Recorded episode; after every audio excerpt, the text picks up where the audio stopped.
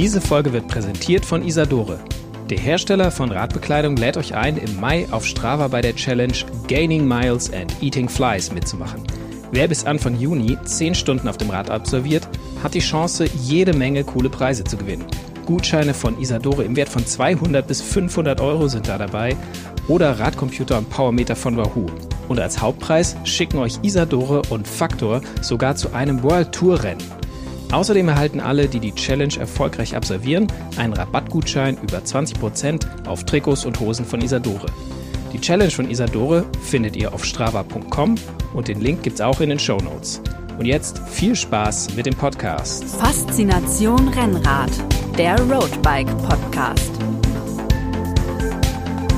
Hallo und herzlich willkommen zu einer neuen Folge von Faszination Rennrad, der Roadbike Podcast. Ich bin Moritz, Redakteur beim Roadbike Magazin und ich bin nicht alleine. Mit mir äh, sind im virtuellen Podcast-Studio der Christian. Grüßt euch. Und der Erik. Hallo zusammen. Und wir haben heute ein Thema und zwar das Thema RTF. Was ist eine RTF und vor allen Dingen Einsteigertipps? Wir raten allen, die das Rennradfahren, diesen wunderbaren Sport für sich neu entdeckt haben, mal bei einer RTF zu starten und wollen Einsteigertipps geben und äh, natürlich auch überhaupt mal definieren, was ist eigentlich eine RTF. Wir haben ein paar Anekdoten, wir haben äh, knallhartes Wissen und ja, wir äh, starten einfach mal mit äh, ein paar Anekdoten und zwar der ersten RTF. Wo seid ihr denn zum ersten Mal mit RTF in Berührung gekommen? Ist bei mir schon ein bisschen länger her, war Anfang 2011. Ähm, die Fahrt äh, oder die RTF nannte sich Fahrt in den Frühling. Die, äh, die fand auf Rügen statt. Ähm, Ironie der Geschichte: Es war kalt, es war grau, es waren so knapp über null Grad, also mit Frühling hatte das gar nichts zu tun. Ähm, gefroren habe ich aber trotzdem nicht, weil es dann doch sehr sportlich war und mich da natürlich der Ehrgeiz gepackt hat, unbedingt in der ersten Gruppe zu bleiben. Ähm, von daher ja, war meine erste RTF war eigentlich fast schon wie ein Rennen. Ja, bei mir war es deutlich entspannt, obwohl ich äh, ein bisschen später erst meine erste RTF-Berührung äh, hatte. Das war die RTF vom RSV Heidelberg, äh, wo es dann auch irgendwie 120 Kilometer in den Odenwald ging. Auch Ende Mai, aber das war eine richtig, richtig schöne Runde. Also da war auf jeden Fall eher, eher nicht, also nicht wie bei dir zum Abgewöhnen, sondern echt so zum, zum Blutlecken und äh, mehr davon auf jeden Fall. Das heißt auch eine Tour, die du empfehlen würdest? Ja, auf jeden Fall. Gibt. Also es war eine, eine coole Strecke. Man hat immer Leute gefunden, mit denen man zusammenfahren konnte. Also das war schon, das war echt eine coole, coole Veranstaltung. Ich bin mir nicht mehr ganz sicher, was wirklich die allererste war, aber eine der ersten, mit der ich in Kontakt gekommen bin, war zwangsläufig die von meinem Heimatverein dem RVN-Sport äh, 08 Wuppertal. Da mussten wir Jugendfahrer nämlich einfach, also war selbstverständlich, dass wir da halt helfen beim Ausschildern, beim Ausbau, Aufbau, äh, dass äh, Kuchen gebacken wurde und so weiter und so fort. Ähm, und bei der, das muss 99 oder 2000 gewesen sein, zwischen yes. Ruhr und Wupper. Und ähm, ja, die bin ich später dann natürlich auch mal selbst gefahren. Aber jetzt ähm, haben wir die ersten Anekdoten erzählt. Was, was ist eine RTF überhaupt? Wofür steht denn diese drei Buchstaben überhaupt? Ja, sag doch mal. Ja. Das, das wirst du doch wohl wissen, Moritz. Ja, gut. Äh, also, wenn ihr mich schon so bittet, ähm, also RTF ist ein Breitensportkonzept. Es steht für Radtourenfahrt, früher mal Radtouristikfahrt. Und, Klingt extrem äh, sportlich. Ja, es ist so ein Prinzip, dass äh, jeder quasi, es ist ein ausgerichtet von einem Verein, der inseriert es dann und macht auf diese Tour aufmerksam. Da kann dann wirklich jeder und jede hinkommen und in ihrem ganz eigenen Tempo die Strecke fahren, die der ausrichtende Verein ausgeschildert hat oder als ähm, GPX-Track zum Beispiel zur Verfügung stellt. Und die Idee dahinter ist, dass man eben in einer Region, wo man sich nicht auskennt, äh, eine schöne Strecke fahren kann, dass man mit Gleichgesinnten unterwegs ist, dass man ähm, ja einfach einen schönen Tag auf dem Fahrrad erlebt und zwar ohne Leistungsdruck. Es gibt da so ein Startfenster, ähm, ich sage jetzt einfach mal von acht bis zehn kann man starten und dann auf diese ausgeschilderte Strecke gehen.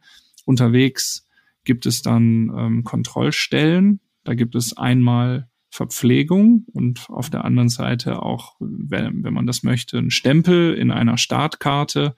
Und je nachdem, wie viele Stempel man sammelt, es gibt äh, meistens verschiedene Streckenlängen zwischen 40, 70, 110, vielleicht auch sogar 150 oder als Marathon dann 200 Kilometer. Je nachdem, wie viele Stempel man sammelt, äh, umso mehr Punkte kann man dann bekommen wenn man an der Jahreswertung auch teilnimmt. Da hat man dann so eine Jahreskarte, wo dann die äh, Punkte eingetragen werden.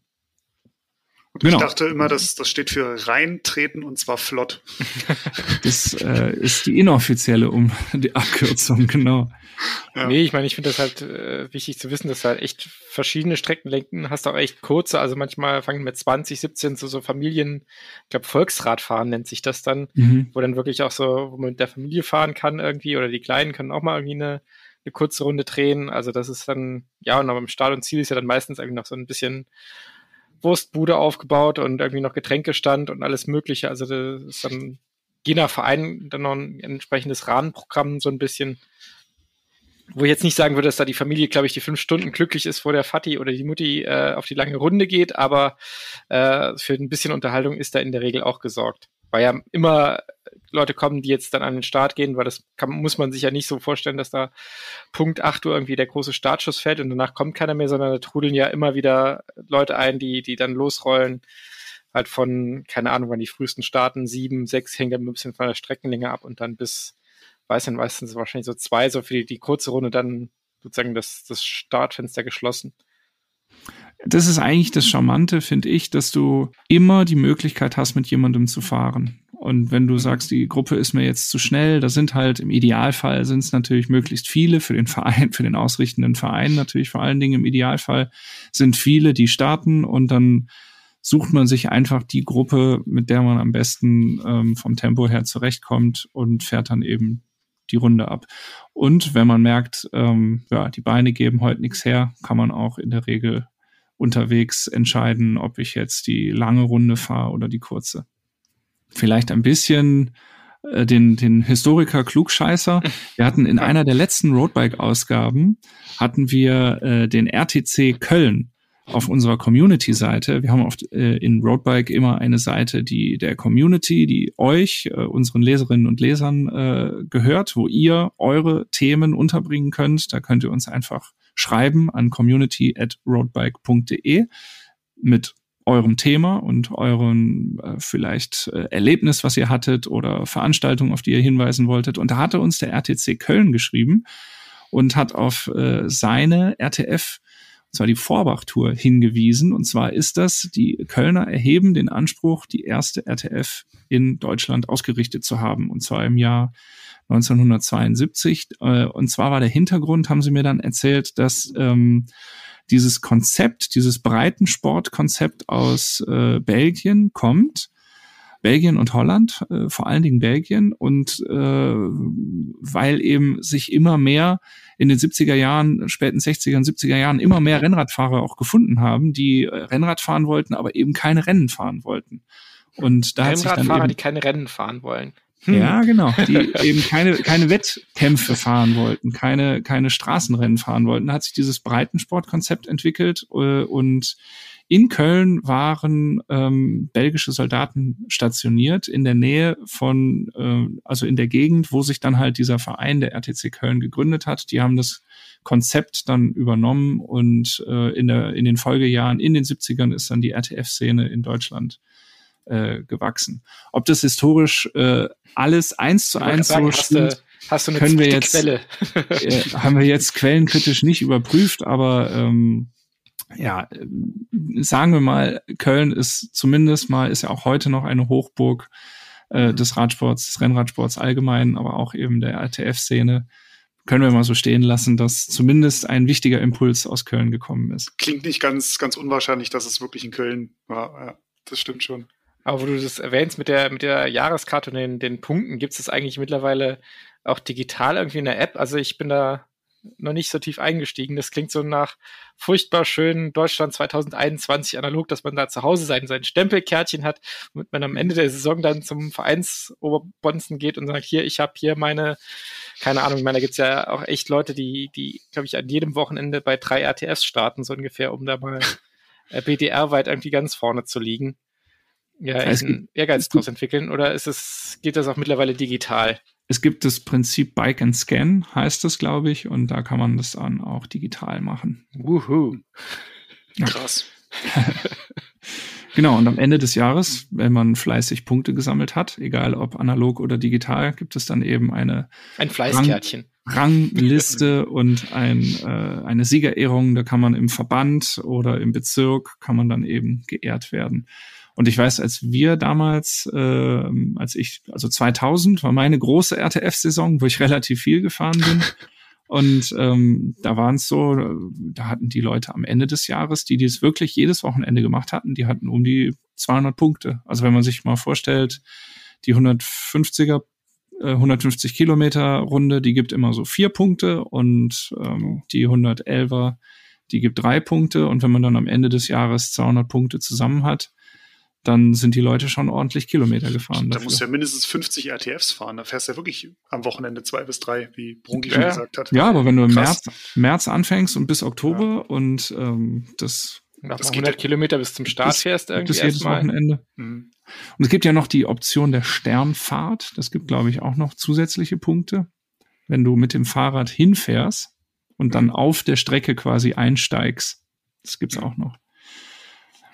Klingt aber irgendwie, ich weiß nicht, ich kann mir nicht helfen, so ein bisschen sehr, sehr nach Vereins, äh, Meier, einer, einer gewissen biederen Spießigkeit, die es irgendwie, also dieses Punkte sammeln und dann am Ende des Jahres irgendwie den Ehrgeiz zu haben, irgendwie drei Punkte mehr zu haben als der Vereinskumpel. Aber so ist es ja eigentlich gar nicht. Also das reine RTF-Fahren jetzt mal für den Einsteiger gesehen, ist ja erstmal eine, eine prima Gelegenheit, einfach mal, wenn man jetzt keine Gruppe schon hat, einfach mal mit anderen zusammenzufahren und mal was Neues kennenzulernen. Das ist ja für mich so der, der Grund, weshalb man überhaupt mal eine, überlegen sollte, eine ATF mitzufahren. Wenn man sagt, okay, ich möchte mal hier in der Umgebung mal eine neue Strecke kennenlernen und mal vielleicht nicht alleine fahren, sondern mal mit anderen fahren, mal neue Leute kennenlernen, mal Gleichgesinnte treffen. Und dafür ist ja so eine RTF eigentlich das, äh, das, das beste Mittel und die beste Möglichkeit einfach, oder?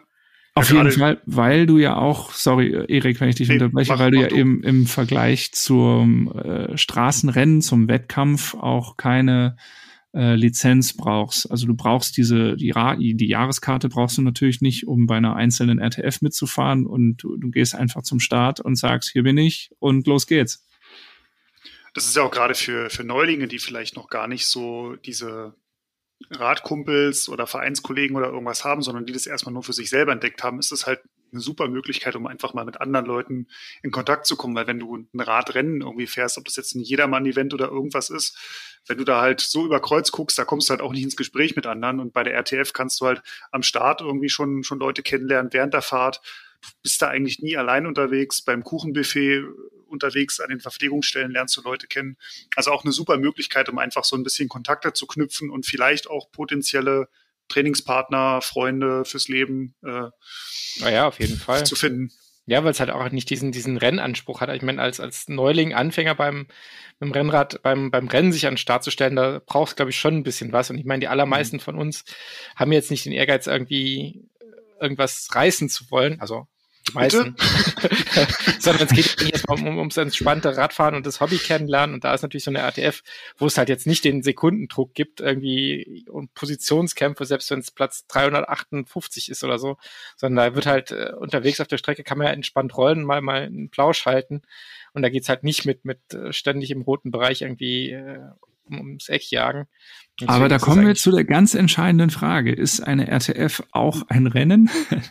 man kann ein Rennen draus machen. Also ich meine, klar, wenn man mit, mit, seinem Kumpel unterwegs ist, kann man sich, glaube ich, schon an den Anstiegen dann irgendwie die mal, mal gucken, was denn so geht. Aber ich glaube, generell äh, würde ich auch darauf hinweisen, dass es eben kein Rennen ist. Und man sollte mhm. bitte auch keins draus machen, was, mhm. was nicht als Rennen war. Es gibt keine Zeitnahme, es gibt keinen offiziellen Startschuss. Wir hatten es ja schon gesagt, es gibt Startfensterzeiten, wo, also sprich, wer auf der Strecke ist, ist keine Ahnung, ob der vor dir gestartet ist, nach dir gestartet ist. Also da ist da auch kein, kein Rangliste. Und ich finde, der ein Rennen fahren will, der soll zum Rennen gehen und bei den RTFs soll bitte der entspannte Charakter ähm, erhalten bleiben, weil es gibt halt nichts Nervigeres, als wenn du da gemütlich fährst und dann kommen irgendwelche Heißdüsen an, die meinen da alles über den Haufen fahren zu müssen, jetzt gerade auf Abfahrten oder sonst irgendwie.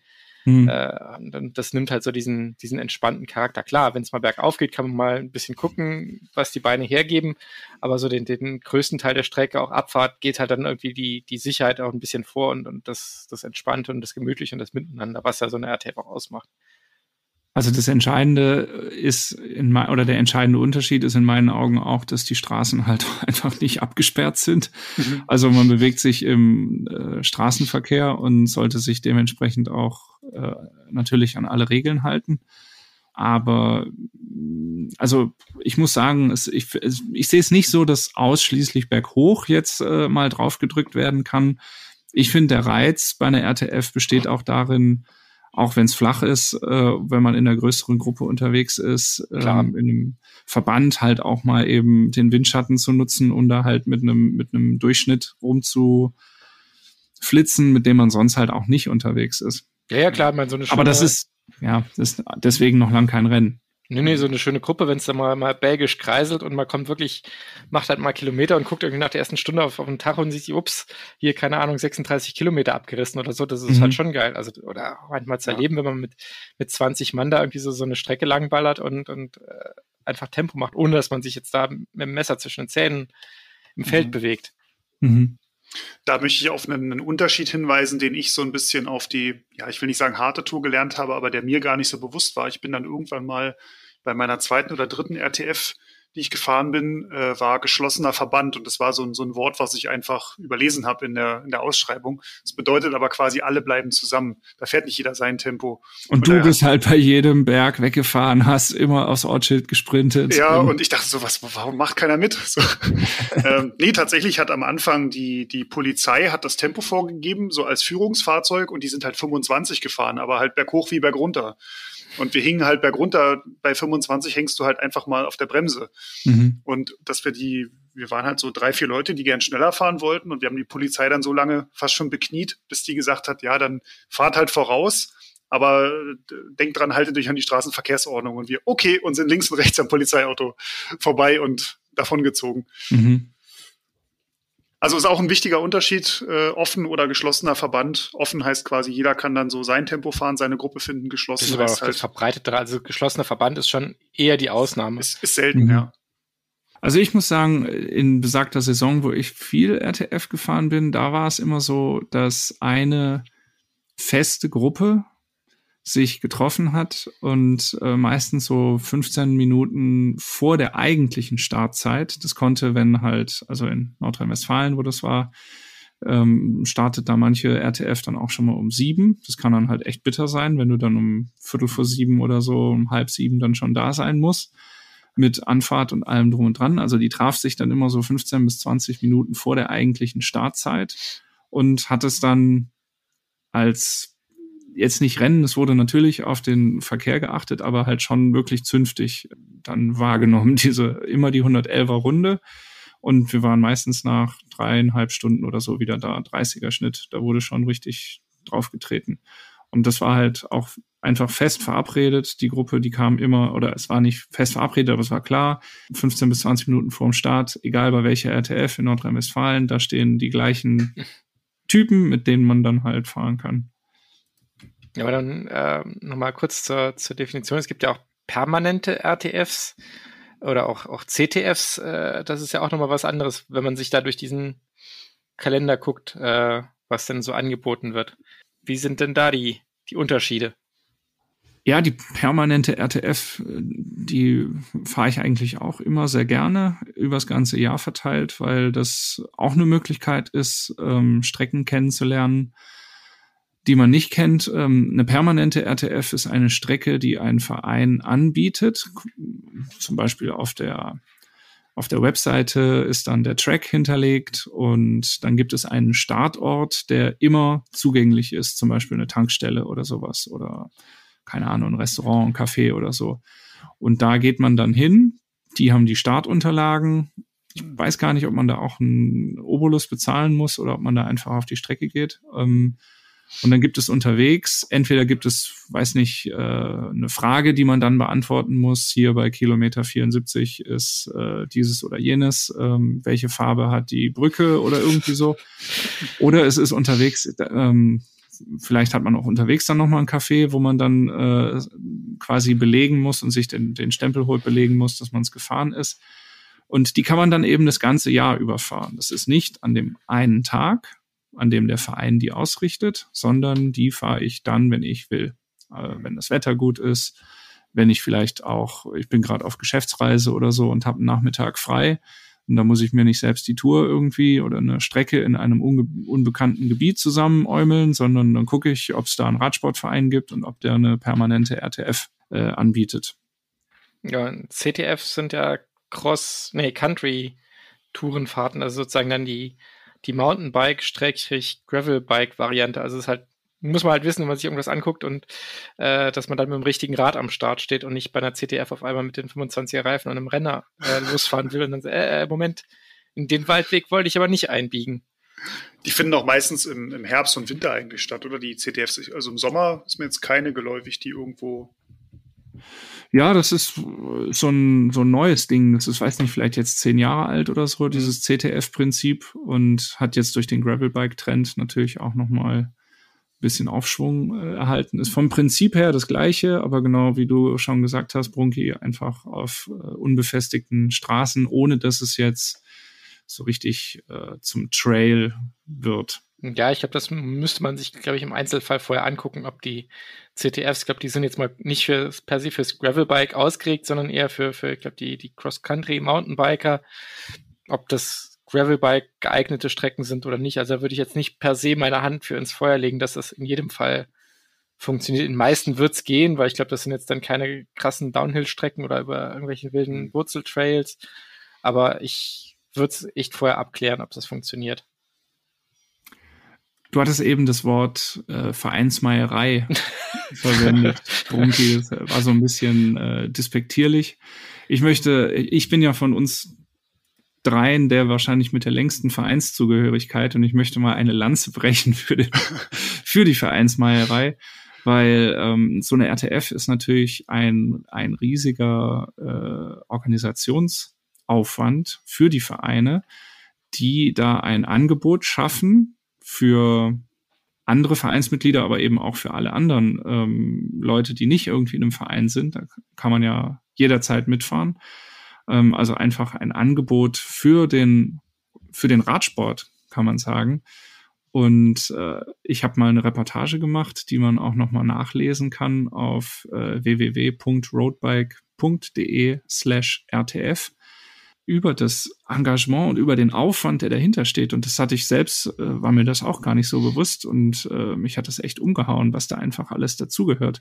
Ich meine, da, man, man sieht natürlich den, den, den Großkampftag selbst, sage ich mal. Da ist klar, da müssen äh, möglichst viele Vereinsmitglieder da sein, weil die Verpflegungsstellen, die Kontrollstellen auf der Strecke, die müssen äh, bemannt werden. Ähm, dann äh, brauchst du halt die ganzen Kuchenbäcker und so weiter und die Leute im Startzielbereich, die da ähm, die äh, Teilnehmenden betreuen.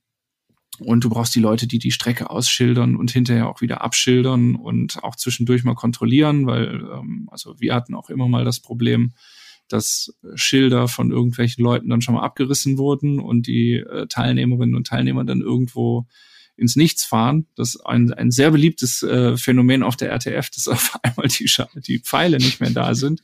Was nicht daran liegt, was nicht immer daran liegt, dass sie äh, abgerissen werden. Manchmal hat man halt auch im, vielleicht im Tunnelblick einen übersehen und ist dann gerade ausgeballert, wo man abbiegen sollte.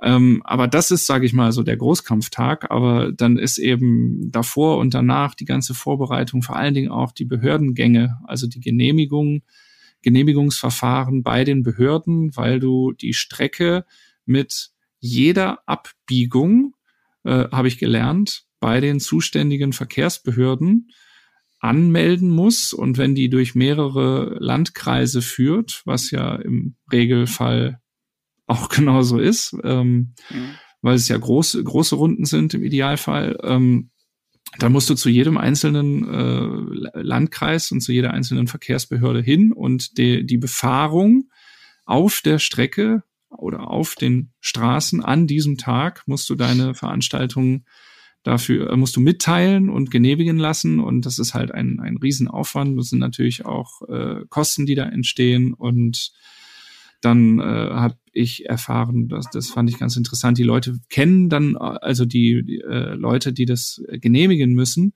da kann man auch wirklich Pech haben, dass die das Prinzip unter Umständen nicht verstehen und denken, das ist halt ein Rennen und mhm. ähm, denken, da muss jetzt die, die Straße gesperrt werden und so weiter. Und ähm, ja, das, äh, da, da kann kann es halt auch echt schon sehr zäh sein. Und ähm, wenn irgendwo auf der Strecke ein an dem Tag ein Dorffest ist oder der Wochenmarkt oder sonst irgendwas, also man muss sich da bei der Streckenplanung schon ganz schön viele Gedanken machen und auch Veranstaltungskalender wälzen äh, vorab im Idealfall, um wirklich auszuschließen, dass auf der Strecke irgendwas ist, weswegen die Strecke dir nicht genehmigt wird dann. Ja gut, ich meine, da kommen ja auch Baustellen oder sonstige. Genau, sowas kommt dann noch ja, dazu, stimmt. Was da auch noch immer wieder sein kann, Baumfellarbeiten etc. pp. Also meine, meine Vereinsmeierei bezog sich ja nicht auf den, den, äh, den, die Arbeit der Vereine, vor der ich echt größten mhm. Respekt habe. Also das ist echt ein Riesenaufwand, den man, der da in der ganzen Planung drin steckt. Nee, der bezog sich einfach darauf, dieses, diesen, diesen Ehrgeiz da, äh, Punkte zu sammeln und dann irgendwie in Jahresabrechnungen vorne zu sehen. Das ist so für mich so, mhm. kann ich irgendwie so gar nicht ist irgendwie nicht meine Welt, da äh, sich Ehrgeiz zu entwickeln, um irgendwie im Landesverband XY oder im Kreisverband der Meisterpunktesammler zu sein. Also da ich glaube, ich war mal auf dem Podium in der Bezirksmeisterschaft Jugend. Ja, das, das ist eine der wenigen Medaillen, eine der wenigen Medaillen, die ich mal gewonnen habe. Kannst du deinen Urenkeln noch erzählen, damals, mhm. als damals. der Opa ich ja. werde sie damit quälen. Aber was ich krass finde, ich hätte jetzt auch so spontan gedacht, naja, du musst ja eigentlich keine Kreuzungen sperren, weil das findet ja ganz normal im, im Alltag, im Straßenverkehr statt. Ich hätte jetzt gedacht, dass wirklich so der, der Tag X selber mehr Aufwand bedeutet, weil du halt die ganzen Helferinnen und Helfer brauchst, ähm, um die Verpflegungsstellen, die Startnummernausgabe. Das findet ja alles ehrenamtlich statt. Da kriegt ja keiner mhm. irgendeinen Penny dafür. Überrascht mich jetzt doch, dass da so viel Behördengenehmigung dranhängt. Da hätte ich gedacht, bei einem reinen Radrennen ist das mehr. Aber es macht total Sinn, wie du es gerade beschrieben hast, dass halt natürlich du wissen musst, ist in dem Dorf jetzt irgendwie, sind da Gully-Arbeiten oder ist da eine Baustelle, liegt da ein Baum quer, ist da ein Dorffest. Ähm, ich meine, das bei, bei Strecken von 150 Kilometern, also ich meine, das ist ja nicht nur irgendwie eine 30 Kilometer Runde, ich meine, auch da äh, muss ja auch jemand mal losfahren mit einem ganzen Kofferraum von Schildern und die halt mhm. halt dann diese Strecke abfahren. Ich meine, das ist ja allein ein Tag Arbeit, bis du mhm. das dann und das noch mit drei Streckenvarianten. Dann musst du erst lange, dann biegst du noch die Zwischendinge ab und dann mhm. äh, weiß ich nicht, ob noch jemand irgendwie die Muße hat, dann einmal abzufahren und zu kontrollieren, ob man die Schilder auch alle sieht. Und wenn, wenn dann noch irgendwie Vollidioten hast, die dir dann am, in der Nacht davor irgendwelche Schilder abreißen oder so. Äh, und dann hast du irgendwie die, die erste Gruppe, die irgendwie auf einmal ganz in der Walachei gelandet ist und, und äh, denkst, ups, da fehlt irgendwo was. Also es ist, glaube ich, schon echt äh, mhm. aller Ehren wert. Ja, es ist tatsächlich, ich habe das dann mal gesehen, weil ähm, ich habe das über den äh, RTC Stuttgart äh, oder am Beispiel von deren RTF war meine Reportage damals und die haben mir das gezeigt. Das sind wirklich dann detaillierte Aufstellungen. Da steht dann, ah, wie man sich das auch bei der Tour de France oder so vorstellt, da steht dann links Kilometer 107 bis Kilometer 112,5 äh, Landstraße K 17 meinetwegen, dann rechts abbiegen auf äh, L247 und so muss die ganze Strecke dargelegt werden und dann behördlich genehmigt, weil für die Behörden ist natürlich schon relevant äh, zu wissen, mal abgesehen von der ganzen äh, Blaulichtfamilie, die da noch dranhängt, also die müssen ja auch Bescheid wissen, dass da sowas äh, stattfindet. Du brauchst, glaube ich, auch im Start und Ziel zumindest äh, Sanitäter, die da sind. Und äh, die müssen ja wissen, ob an dieser Straße an dem Tag unter Umständen im Verlauf des ganzen Vormittags 1500 Fahrradfahrer durchfahren. Und das ist ja was anderes, als wenn ähm, halt da normaler öffentlicher ähm, öffentliche Nutzung ist. Mhm. Also du wirbst ja auch dafür als Verein, du machst dann ja auch Werbung dafür, dass möglichst viele Leute kommen. Und die Stuttgarter haben das dann auch so erzählt. Wenn, da, da hängt dann total viel am Wetter. Ähm, wenn du gutes Wetter hast, dann kommen da unter Umständen wirklich viele hundert Leute, die dann diese Straßen auch bevölkern, natürlich. Mhm. Und da müssen die äh, Behörden von wissen. Und für den Verein ist es natürlich auch äh, eine ganz große Schwierigkeit, ähm, vorauszuplanen, wie viel Essen kaufe ich denn ein? Mhm. Also wie viel ja, Zeug, wie viel Zeug habe ich an den Verpflegungsstellen?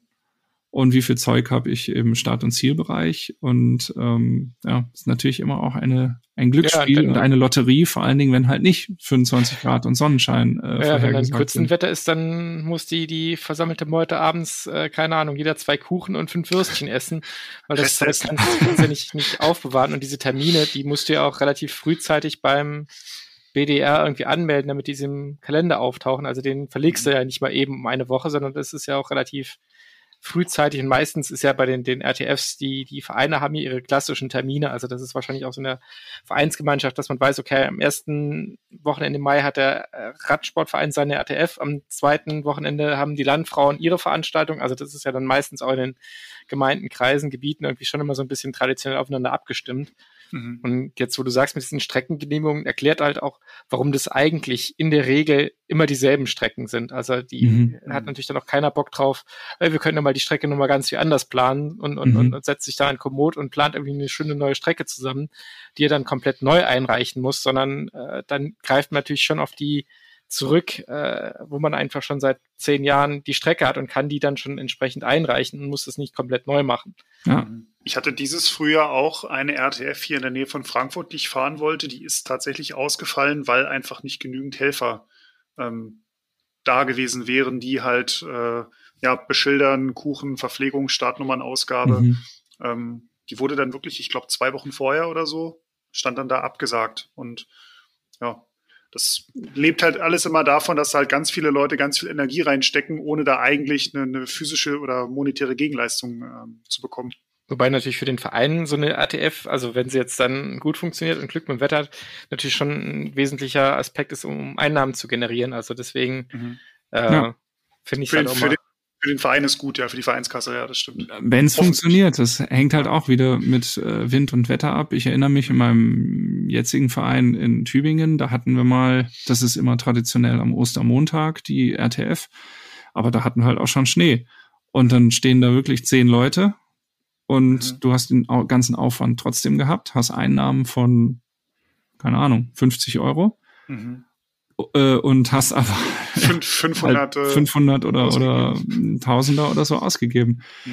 Und ja, ist schon, ist schon schwierig. Und dementsprechend, äh, ja, der allergrößte Respekt für die Leute, die es machen und äh, für die Leute, die das Angebot auf die Beine stellen und vielleicht auch durchaus der Appell an alle, die das hören ähm, und auch ganz gerne mal bei einer RTF mitfahren. Und wenn ihr es noch nicht tut, dann schaut doch mal, ob in eurer Nähe ein Verein ist, der was macht, ob ihr da euch sagen, das ist engagieren doch die perfekte, wollt.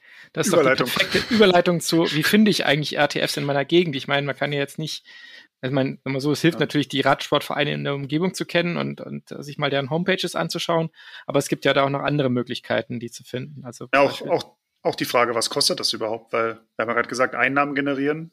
Ähm, kostet ja auch ein bisschen was an Startgebühr. Da ist was ganz Spannendes, nämlich, äh, also eine RTF-Teilnahme kostet halt Geld. Wenn du äh, kostet nicht viel Geld, es ist wirklich ein Breitensport, ähm, also ein niedrigschwelliges Angebot. Ich glaube, wenn du im äh, einem Verein Mitglied bist und auch so eine Jahreskarte hast, sind es, glaube ich, so zwischen drei und fünf Euro mhm. oder so. Mhm.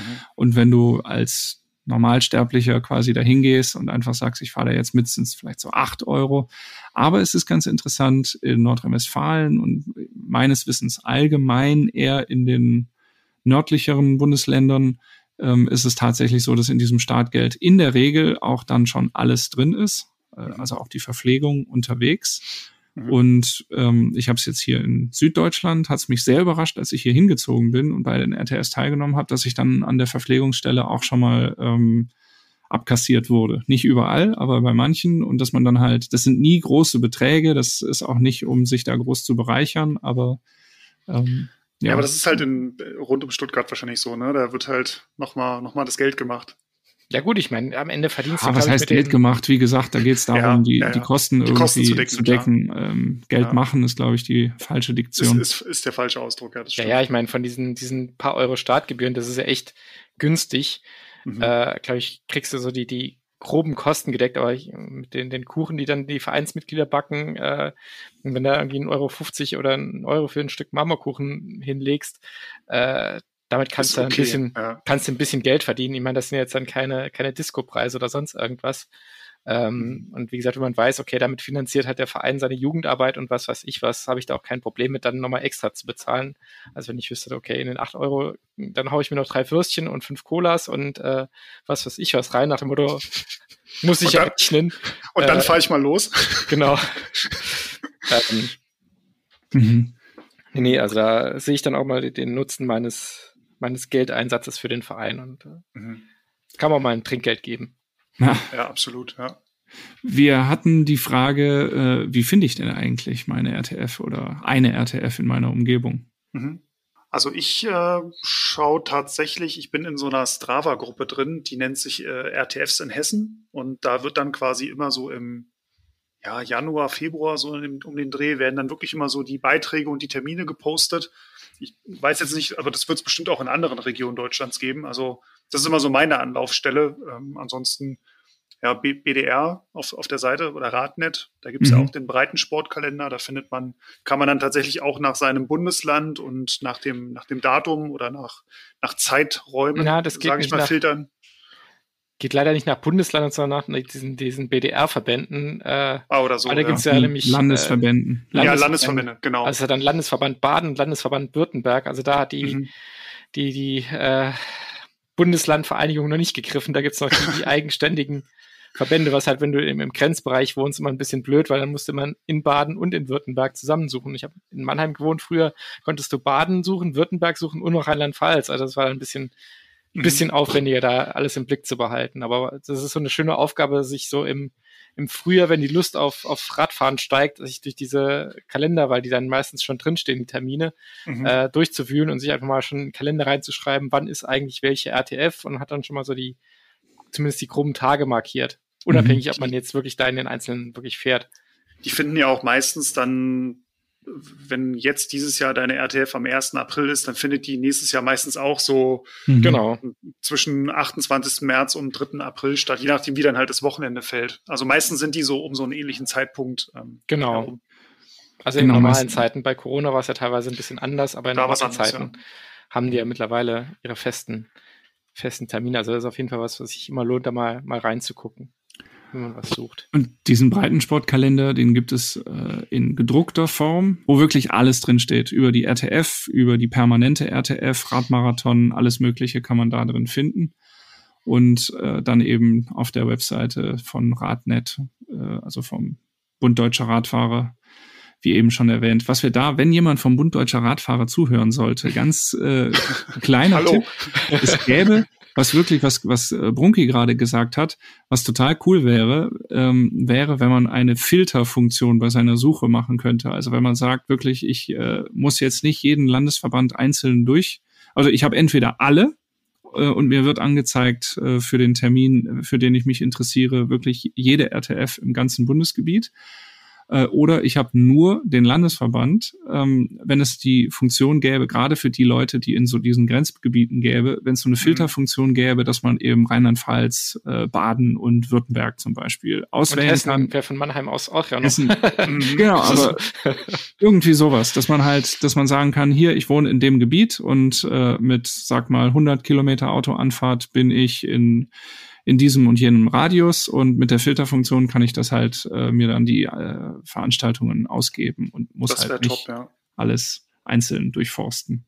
gilt übrigens, gilt übrigens nicht nur für RTF, sondern auch generell für die Renntermine im, bei, bei Radnet wäre das generell mal ein sehr großes Upgrade. Ja, aber ich meine, jetzt, jetzt gehen wir noch mal weiter. Jetzt habe ich meine RTF gefunden, den Termin. Wie, wie mache ich das? Muss ich mich da vorher anmelden? Äh, kann ich da einfach so mir nichts, dir nichts aufschlagen fort und, und einfach mitfahren. Ähm, wie, wie läuft denn das eigentlich? Also in dieser Reportage äh, für den für den, also klarer Ich glaube, jetzt hast du langsam genug für die Reportage gemacht. Werbung gemacht, ja, ja, ja. Aber äh, da habe ich von den, von den Stuttgartern erfahren, dass es in den letzten Jahren tatsächlich ein bisschen leichter geworden ist, für den Verein einzuschätzen, wie viele Leute kommen wenn sie nämlich den GPX-Track anbieten zum Download, mhm. dass sie dann eben sehen, wenn die Leute mhm. sich das downloaden und das ist, sagen wir mal, 100 Mal äh, runtergeladen worden, dann kommen in der Regel auch 80 davon. Und äh, das fand ich eine ganz interessante Sache, weil früher war es natürlich so völlig, äh, ja, keine Ahnung, äh, auch eben für die Planung, wie viel Essen kauft man ein. Aber der Appell ist ganz klar, also man muss sich nicht anmelden. Man, man geht einfach zum Start und sagt, ich bin da, hier ist die Kohle und jetzt fahre ich. Aber der Appell ist tatsächlich möglichst anmelden. Die Vereine werben da natürlich zum Teil auch für, weil es den Vereinen halt die Planung sehr erleichtert. Klar. Also und das geht dann per Formular hin. oder per Mail äh, an den Ausrichter einfach. Die Kontaktdaten, die stehen zum Beispiel auf der äh, Webseite und im Breitensportkalender stehen die meistens dabei. Ja, das geht oft echt formlos. Da schreibst du wirklich nur eine Mail, hallo, ich würde mich gerne anmelden, Name, Geburtsdatum, Strecke und vielleicht noch Verein oder, oder Team oder irgendwas und das, das reicht dann schon, ja. Mhm. Aber einfach, einfach hinfahren, mitfahren und sich dann beschweren, dass irgendwie am letzten Verpflegungspunkt der Kuchen nicht mehr gereicht hat. Das ist halt assi. Ja, also wie gesagt, man möchte sich ja auch so ein bisschen äh, was offen halten. Man möchte sich ja nicht verpflichten, wenn man dann auch eben nicht weiß, wird das Wetter gut oder so. Und wenn man dann am Tag X rausguckt und es regnet, dann bleibt man halt auch wahrscheinlich lieber im, im Bett liegen. Aber für die, äh, ja, für die, Herst für die Hersteller, sage ich schon, für die Veranstalter ist es natürlich immer schön, eine ungefähre Orientierung zu haben, wer kommt. Ja, gibt es irgendwelche besonderen Anforderungen an das Material? Nö, also ich meine, das ist ja das Schöne, da kann man ja wirklich mit mhm. vom Mountainbike, Familien, Hollandrad, kann ja jeder mitfahren, wie er will. Äh, man sieht ja auch dann teilweise Leute auf Trekkingrädern, die da, da mitfahren, E-Bikes, also das ist ja echt, ans, ans Rad selber gibt's keine Anforderungen. Das Einzige, was halt immer dabei steht, dass äh, Helmpflicht mhm. besteht. Ähm, Genau, also dass sozusagen die, die Fahrer alle mit einem verkehrssicheren Fahrrad unterwegs sein sollten, wobei das natürlich bei Rennrädern ein ganz spezielles Kapitel ist. ähm, ähm das jetzt hier mal die, den Mantel des Schweigens legen. Ähm, aber wie gesagt, ein Helm ist, glaube ich, das Einzige, was dann wirklich normalerweise schriftlich verlangt wird. Und sonst das, Hauptsache zwei Räder und Luft im Reifen. Hm.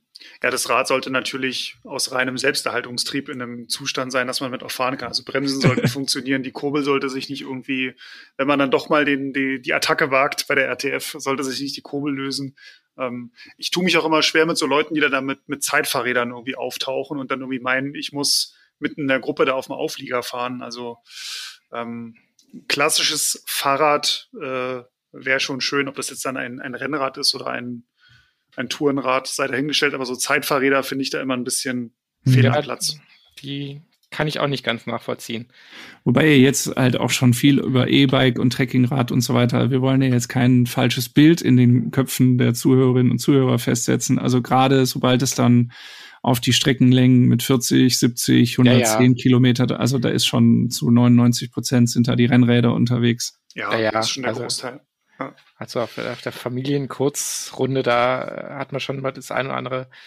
Also da heißt es dann auch für die, die Rennradfraktion ein bisschen Rücksicht zu nehmen, gerade in diesem Start-Zielbereich, wo dann noch viele unterwegs sind, halt auch langsamere Fahrer, dass man da ein bisschen, bisschen den Fuß vom Gas nimmt und so wie man dann quasi draußen ist auf der, den, den Rennradstrecken, dann kann es dann schon ein bisschen schneller gehen, aber da im Start-Zielbereich äh, dann mhm. eher ein bisschen slow, weil ja dann erfahrungsgemäß auch Kinder unterwegs sind und so weiter. Also wenn da irgendwelche Heißdüsen meinen, schon vom Start weg vom Vereinsgelände runterballern zu müssen und, und äh, wenn man dann selber mit Kindern da ist und äh, die quasi am, an einer ganz kurzen Leine halten muss, damit er nicht irgendeine so, so eine Heißdüse, die über den Haufen fährt, äh, das ist dann ein bisschen unschön. Also von daher werbe ich da mal ein bisschen, gerade im Startzielbereich für, für Rücksichtnahme ein bisschen, mhm. bisschen umsichtiges Fahren.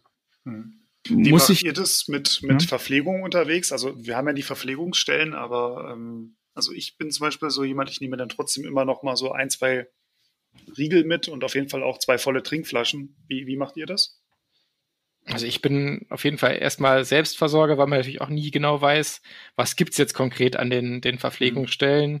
Äh, ist noch alles da? Oder also ich meine, Flaschen auffüllen ist, glaube ich, safe. Also das irgendwie ein Leitungswasser, wo du dir dann eine äh, Isotablette reinschmeißen kannst, glaube ich, kriegst du immer und, und quasi bis, mhm. bis Toreschluss. Ähm, was dann unterwegs gibt, ist halt immer so ein bisschen Geschmackssache. Ich meine, es mag halt dann noch nicht jeder irgendwie ein großes Stück Kuchen oder, oder eine Wurst mit Ketchup und Brötchen oder was weiß ich. Das ist ja dann nicht immer so die, die optimale Sportverpflegung. Hängt natürlich auch ein bisschen ab von der Planung und äh, ich glaube, mhm. das kann man jetzt nicht vergleichen mit Verpflegungsstellen beim Ötztal oder sonst irgendwas, sondern das ist eher händisch sozusagen und ein bisschen, mhm. aber äh, klar, weil es gibt halt auch Produkte wie, wie, keine Ahnung, Bananen oder so, die kannst halt schlecht auf, auf, äh, Vorrat kaufen. Also das ist halt wieder, was die Planung angeht. Hm. Kaufst du halt so, Bananen und verteilst die irgendwie und dann werden sie matschig und dann kannst du nichts mehr damit anfangen. Ich würde jetzt sagen, so, so Kuchen, Bananen, Müsli-Riegel und dann auch so, so Kekse, also so Pickups zum Beispiel, das ist eigentlich immer so Standard, das gibt es eigentlich immer. Oder mhm. auch Äpfel oder so. Ja. Ähm, manchmal dann halt, manchmal gibt es auch belegte Brötchen. Ähm, ja, oder so Waffeln oder so gibt's da auch ja. manchmal. Die, also ich habe, ich mache es immer so, ich habe die Trinkflaschen, wenn ich losfahre, habe ich die Trinkflaschen voll und ich habe auch so zwei, drei Notfallriegel dabei, aber ich nehme schon signifikant weniger mit auf so eine Tour, als wenn ich jetzt ähm, alleine dieselbe Streckenlänge fahre, um dann eben auch das Angebot der Verpflegungsstelle ein bisschen in Anspruch zu nehmen und mhm. eben zu gucken, was gibt's da und da dann zuzuschlagen. Was sind denn, muss ich sonst irgendwas wissen oder ähm, ja, gibt es da irgendwelche geschriebenen und ungeschriebenen Gesetze? Ich würde sagen, so allein dadurch, dass du halt in einer, in einer Gruppe unterwegs bist, natürlich die, die Gruppenfahretikette, nenne ich es mal. Also, dass halt Schlaglöcher angezeigt werden, dass man nicht irgendwie durch die Gegend spuckt oder rotzt. Ähm, oder wenn man es macht, dass man dann halt mal kurz rausfährt aus der Gruppe zur Seite und es da macht. Ähm, also so diese ganz normalen ja, Gru Gruppenregeln eigentlich. und, ähm, mhm. Und der Grundanstand.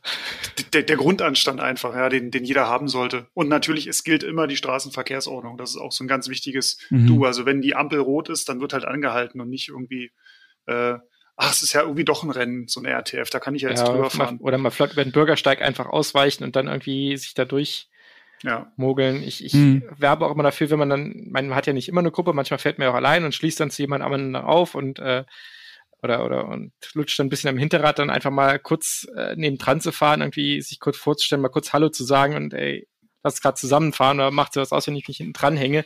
Ich meine, klar, bei einer RTF muss man damit rechnen, dass, dass andere unterwegs sind oder auch mal welche hinter einem hängen. Aber ich finde irgendwie einfach mal kurz, kurz Hallo zu sagen und irgendwie zu grüßen, finde ich, gehört sich einfach, bevor ich jemandem dann quasi mit, mit 10 Zentimeter Abstand äh, im Windschatten ausnutze. Und dann kann man sich auch ab und zu mal abwechseln. Wenn wer da jetzt nur lutscht, meine, klar, es gibt immer schwächere Fahrer und stärkere Fahrer, aber irgendwie so ein bisschen, bisschen einfach das Miteinander und, und ein bisschen Kommunikation ist, glaube ich, schon, schon hilfreich, sonst ist es irgendwie komisch. Also ich weiß nicht, ich finde, wenn da jemand äh, sich zehn Kilometer in mein Hinterrad hängt und kein Wort sagt, mhm. finde ich irgendwie ein bisschen seltsam, muss nicht sein.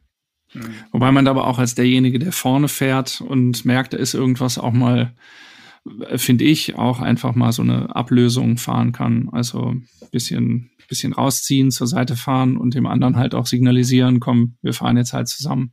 Mhm. Und wenn nicht, wird gerotzt und gespuckt. ja. Ja, also was ich immer wichtig finde in diesen Gruppenfahrten, also man, man sollte halt so eine gewisse Radbeherrschung natürlich mitbringen, dass man ähm, äh, dass man, dass man, dass man sein Sportgerät halt äh, ganz gut bedienen kann und ähm, eben am Hinterrad fahren kann, dass man in der Gruppe fahren kann, dass man keine Löcher reißen lässt, die man dann wieder anstrengend zufahren muss oder so oder andere eben zufahren muss. Und was ich immer ganz, ganz wichtig finde, ist, wenn Zeichen gegeben werden am Anfang der Gruppe, das und äh, unter Umständen hast du ja bei der RTF da auf einmal wirklich 20 Leute oder so und wenn die hintereinander aufgereiht sind, dann ist es halt einfach auch lang ähm, wenn, sage ich mal, die ersten drei was anzeigen, dass es auch der 20. hinten noch mitkriegt, weil die 17 dazwischen das halt auch angezeigt haben. Und ähm, da ist manchmal, ähm, finde ich manchmal schwierig, dass dann irgendwann in dieser Kette meistens äh, so die, die äh, Attitüde herrscht. Also, ja, ich, ich habe es ja gesehen. Ich fahre nicht durch Schlagloch. Und ja, so ein bisschen mannschaftsdienlich fahren in dem Sinne, das finde ich immer sehr, sehr wichtig. Ja, ich meine, es ist ja auch kein Beinbruch, wenn man sich da nicht auskennt, aber dann kann man das ja sozusagen, wenn man da in der Gruppe drin ist, das irgendwie kommunizieren, hey, äh, ich bin neu hier, könnt ihr mich sozusagen ein bisschen an die Hand nehmen und von den alten Hasen ein bisschen lernen. Ich meine, dann hängt man sich halt einfach ganz nach hinten dran, dann ist es nicht so schlimm, wenn man es nicht nach hinten weitergibt und fährt halt einfach ein bisschen defensiver, ein bisschen passiver und, und fährt halt aufmerksam. Und deswegen, also wie gesagt, äh, wer sich da noch nicht, nicht komplett firm ist, irgendwann muss man es ja mal lernen und bei einer ATF kann man es lernen. Äh, man sollte es halt dann auch entsprechend kommunizieren und sagen, hey, könnt ihr mir kurz eine Einführung geben oder, oder sich halt bei den, den anderen was abgucken und es halt dann wirklich aufmerksam mach, sein und, und mit, mitnehmen, sozusagen einfach lernen. Mhm. So eine Sache, die ich auch wichtig finde, ist, wenn jetzt jemand am Straßenrand steht und einen Defekt hat, ob das jetzt Reifen, Kette, Rahmenbruch, was weiß ich, äh, dass man wirklich mal kurz anhält oder zumindest langsam vorbeirollt und fragt, brauchst du irgendwas oder hast du alles? Also ich finde, also im Training sowieso, wenn ich jetzt normal Radfahren gehe, wenn ich sehe, da steht einer und äh, hat offenkundig irgendwie mit seinem Rad irgendwas, dann frage ich halt, ist alles okay bei dir? Brauchst du Hilfe? Und wenn es nur der Telefonanruf ist, äh, finde ich bei einer mhm. RTF gehört auch dazu, weil es ist kein Rennen, es geht nicht um die Zeit, es geht ums Erlebnis und um das Miteinander und halt auch in so einer Situation, finde ich, sollte das Miteinander ganz oben stehen. Ja, da kommt ja auf dieses Phänomen nach dem Motto, äh, es fahren hier so viele. Äh, Einer wird schon helfen. Wird anders helfen, dann muss ich ja nicht. Und, und dann steht man am Straßenrand von der, von der ATF und denkt sich, jetzt kommen jetzt 20 Radfahrer vorbei und keiner äh, fragt, ob ich vielleicht eine Minipumpe brauche oder so. Oder einen mhm. Flicken oder einen Ersatzschlauch. Ich meine, mhm. das ist ja alles irgendwie im, im kein, kein Act. Nur, wie gesagt, wenn man denkt, so, es fahren ja so viele, wird schon irgendjemand anders helfen, dann hilft am Ende gar keiner. Und das ist dann echt frustrierend, wenn man mhm. denkt, so, ey, da mhm. fahren 30 Leute vorbei und kein einziger meint, fragen zu müssen oder so. Und es ist eine Kleinigkeit. Das Vierer Inbus oder was weiß ich was. Also gegenseitige Unterstützung und auch gegenseitige Rücksichtnahme und mannschaftsdienliches Verhalten halt. Ich finde aber, aber dazu zählt auch, sorry, wenn ich den Gedanken gerade noch ähm, Vielleicht dazwischen schiebe, vielleicht ist es auch der gleiche. ähm, ich hatte es ja eben schon von der Fahrtechnik. Ich finde auch zur Fahrtechnik und zur gegenseitigen Rücksichtnahme gehört es auch, Unfälle möglichst zu vermeiden. Natürlich eben im, im Fahren, dass man rücksichtsvoll fährt. Aber gerade bei Abfahrten, finde ich, ist es so eine Sache, da, da kann es dann halt schon mal eng werden. Und da finde ich, ist es so, so ein zweischneidiges Schwert, weil du hast einerseits natürlich Leute, die sehr schnell abfahren und dann genau. vielleicht auch schon mal zu eng überholen oder ähm, dann auch genervt sind, wenn da irgendwer ist. Ich finde aber auch, ähm, ich bin jemand, der eher schnell runterfährt. Ähm, ich versuche natürlich nicht zu bedrängen, aber mich, mich nervt es schon, wenn Leute, die halt sehr vorsichtig runterfahren oder so, das dürfen sie natürlich sehr, sehr gerne machen. Zur gegenseitigen Rücksichtnahme gehört dann aber auch, dass wenn ich sehr, sehr vorsichtig und langsam runterfahre, da nicht unbedingt die Tour de France-Linie fahre und die Kurve ganz außen anfahre, nach innen ziehe und wieder mich ganz weit nach draußen tragen lasse, äh, obwohl ich nur, keine Ahnung, 20 kmh fahre oder so. Also es gilt, würde ich sagen, so, eine, so ein Rechtsfahrgebot und dass man sich halt auch ähm, mhm. ein bisschen ja. zurück zurücknimmt und ein bisschen Rücksicht nimmt auch auf die, die äh, schneller fahren können. Nur weil man es selbst nicht kann, heißt es nicht, dass andere es nicht können. Wobei ich da schon denjenigen, der schneller runterfahren will, weil ich meine, wenn ich dann mir vorstelle, ich fahre dann eh nicht so sicher und soll dann irgendwie noch aus dieser Außenschotter am Rand fahren, wo dann. Naja, das ist jetzt auch wieder übertrieben. Ich habe ja nicht gesagt, dass derjenige äh, bitte dann äh, möglichst äh, rechts vom, äh, vom, vom, vom Seitenstreifen fahren soll. Aber ich glaube, es macht schon einen Unterschied, und das finde ich, sieht man wirklich auch sehr, sehr oft bei Radmarathons in den Alpen oder so, wenn die Straße, wenn die Straße dann gesperrt ist, dass die Leute dann meinen, okay, auch die Straße ist ja gesperrt, dann fahre ich da einfach mal mitten drauf oder irgendwie so. Ich, ich bin immer der Meinung, es gilt ein grundsätzliches Rechtsfahrgebot und ähm, natürlich soll man sich den Platz nehmen, den man braucht, aber und natürlich ist die Verantwortung auch sehr, sehr stark beim Überholenden. Und wenn Weil der Überholende nicht sicher, wenn der Überholende nicht sicher vorbeikommt, dann muss er halt äh, warten. Das ist ähm, eigentlich so ein bisschen, finde ich, wie auf der Autobahn, wenn du es dreispurig hast, wenn du, wenn du langsam bist, weil du vielleicht irgendwie Angst hast oder aus welchen anderen Gründen nicht schneller fahren kannst oder willst, dann fahr halt rechts und nicht irgendwie in der Mitte, wo du quasi noch ein künstliches Nadelöhr oder ein fahrendes Hindernis darstellst. Oh, ja, es gibt einen Unterschied zwischen der Ideallinienkurve. Sprechen wir noch über das Tempolimit und dann haben wir. ja, es gibt schon einen Unterschied sehr, zwischen sehr kontroversen ja. Es gibt schon einen Unterschied zwischen der Ideallinie, wo ich sozusagen die, die Kurve am schnellsten fahren kann und äh, quasi ganz rechts. Mhm. Und aber natürlich habe ich, wenn ich ohnehin schon jetzt mal äh, grob gesagt irgendwie einen Berg runtereimere, wenn ich dann noch ständig nach hinten gucken muss, ob da irgendjemand vorbeigeschossen kommt, ich meine, das ist halt klar, du hast bergab einfach größere Geschwindigkeitsunterschiede, unterschiedliche Leistungsniveaus und da muss es halt irgendwie ein Miteinander geben. Mhm. mhm.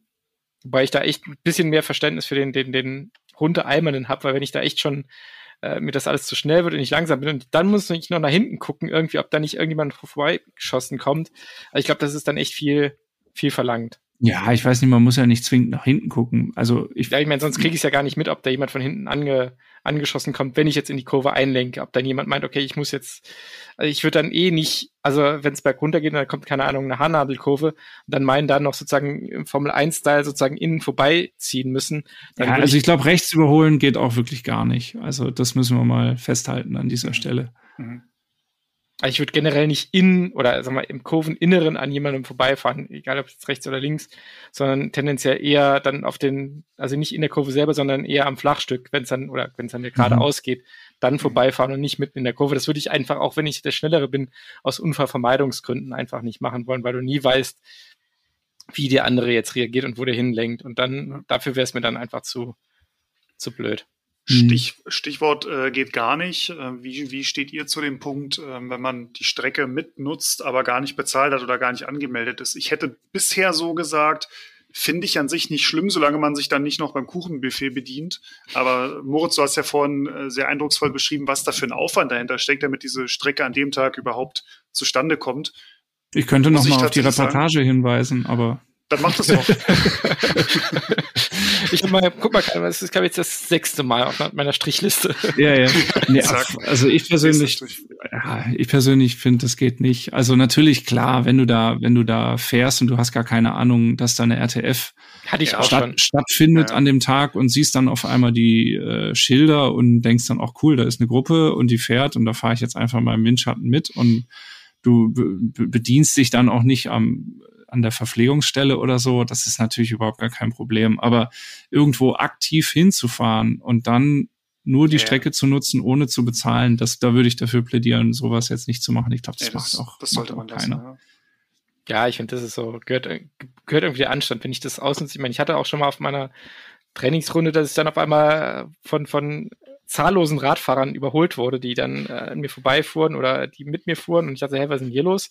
Und irgendwann sah ich dann so, so ein paar Pfeile äh, die dann auch teilweise immer eine Strecke waren und irgendwann hat sich dann wieder aufgeteilt und habe ich am, am Abend dann mal geguckt, was war denn da eigentlich? Da war dann tatsächlich eine, eine RTF, die dann Teile dieser Strecke genutzt hat. Ich meine, das ist ja klar, dass es äh, kein Ding ist.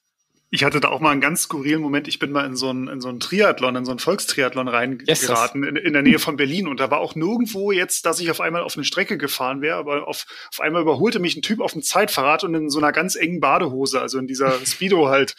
Und ich dachte so, okay, wieso, wieso, wieso geht man so Radfahren? Was ist bei dem falsch gelaufen? Und ein paar Sekunden später überholte mich der Nächste und dann dachte ich so, habe mich umgedreht und dann kam halt so einer nach dem anderen.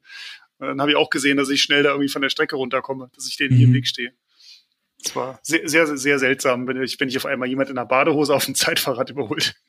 Ja, wenn wir gerade bei den skurrilen Geschichten sind, äh, wir sind mit den Anekdoten eingestiegen, dann steigen wir doch auch mit ein paar Anekdoten noch aus. Äh, habt ihr sonst noch irgendwelche RTF-Erlebnisse, die sich euch eingebrannt haben?